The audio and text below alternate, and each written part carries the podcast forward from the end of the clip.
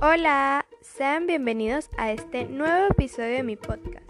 Soy Genesis Ramírez del cuarto año, sección C, y este episodio va a tratar sobre la importancia de cuidarnos ante la nueva ola del COVID-19. Además, platicaremos un poco sobre los aspectos sociales y económicos que pueden influir en el desarrollo de esta pandemia.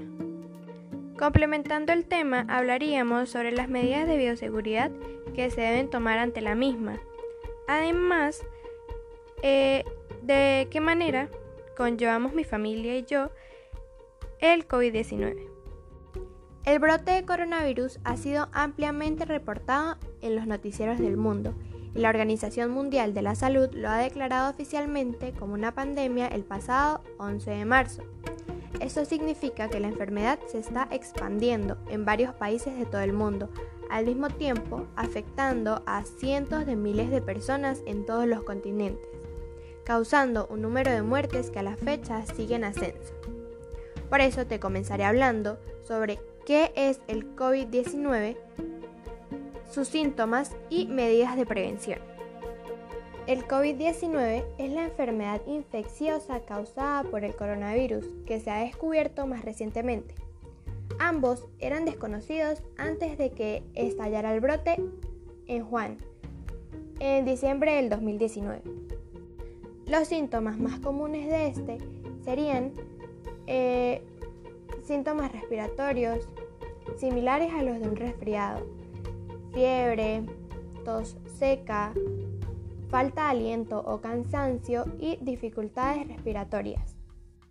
Por ello, la mejor manera de evitar contraer este virus es siguiendo las buenas prácticas de higiene, que incluyen mantenerse alejado de las personas enfermas, no tocarse el rostro, mantener una distancia mínima de un metro con el resto de las personas, lavarse las manos frecuentemente, practicar la higiene respiratoria que incluye usar el cubrebocas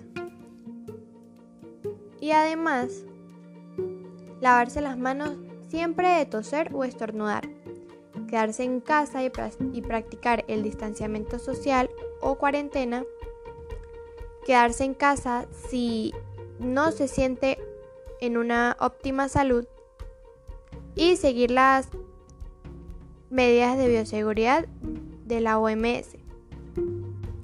¿Cuándo debe obtener ayuda? Si usted cree que ha estado expuesto al contacto con un infectado, quédese en casa, practique el aislamiento social o cuarentena.